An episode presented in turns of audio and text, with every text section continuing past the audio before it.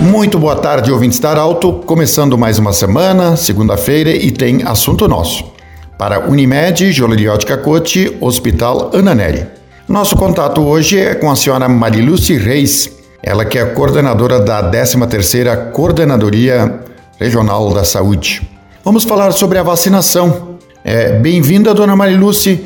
Como é que está a vacinação? Normal, acima da expectativa, abaixo da expectativa? Como é que estamos hoje em se falar de vacinação contra a Covid? Boa tarde, Pedro. Boa tarde a todos os ouvintes da Arauto. A gente está numa normalidade, vamos dizer assim.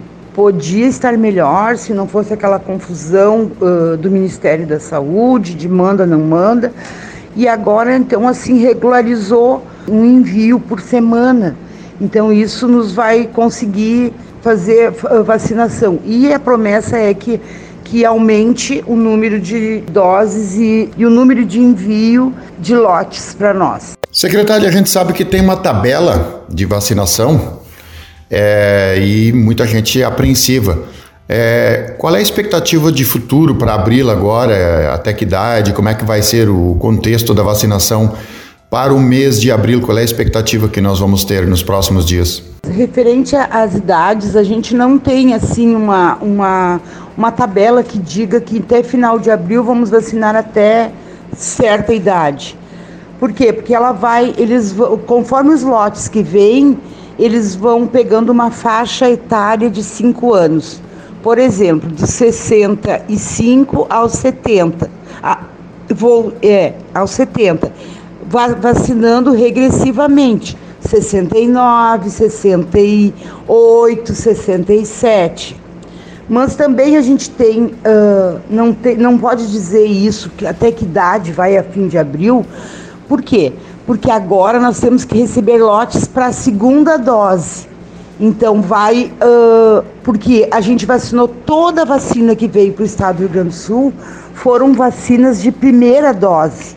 Agora nós temos que vacinar a segunda dose. Então tem que vir um lote tão grande quanto foi com a primeira dose. Uh, como por exemplo, uh, vou te dar um exemplo, a nossa regional já vacinou 31.874 79 primeiras doses. Então eu tenho que receber um montante de 31.879 para a segunda dose, porque eu, uh, a vacinação em duas doses. Então assim, ó, quando a gente receber este montante para a segunda dose, não vem para a primeira dose. É complicadinho, né? Mas é bem assim mesmo. Coordenadora, há algum relato de que a vacina tenha causado efeitos colaterais em alguma pessoa que tenha feito uso da vacina? Olha, a gente não tem nenhuma notificação de algum evento adverso na vacina ainda. Não temos essa, essa informação, uh, notificação oficial. Se houve, a gente ainda não, não, não está sabendo, não. Eu queria te agradecer, uh, poder estar sempre esclarecendo algumas dúvidas e pedir para a população, né, se cuide, se cuide. Nós estamos ainda num momento muito difícil e o uso da máscara neste momento ele é essencial. Coordenadora Mariluce, ah, uma outra questão, é, nos próximos dias também, e o pessoal já está aguardando, é, deve iniciar a vacina contra as demais gripes. É, como vai funcionar e qual é a previsão do início desta vacinação? referente à vacinação da H1N1, ela deve começar agora em abril. Está sendo feito um estudo dessa logística para vacinação, para a gente não uh, ter perigo de vacinar uh, com sem as, as é que tem um prazo, assim, ó. A pessoa que vacinou Covid só depois de 15 dias para vacinar H1N1 então a gente tem que fazer a coisa muito bem feita para não ter perigo de ter algum erro. A população vai ter que nos ajudar nesse processo, tá bom? Mas agora em abril ela vai estar tá aí sim.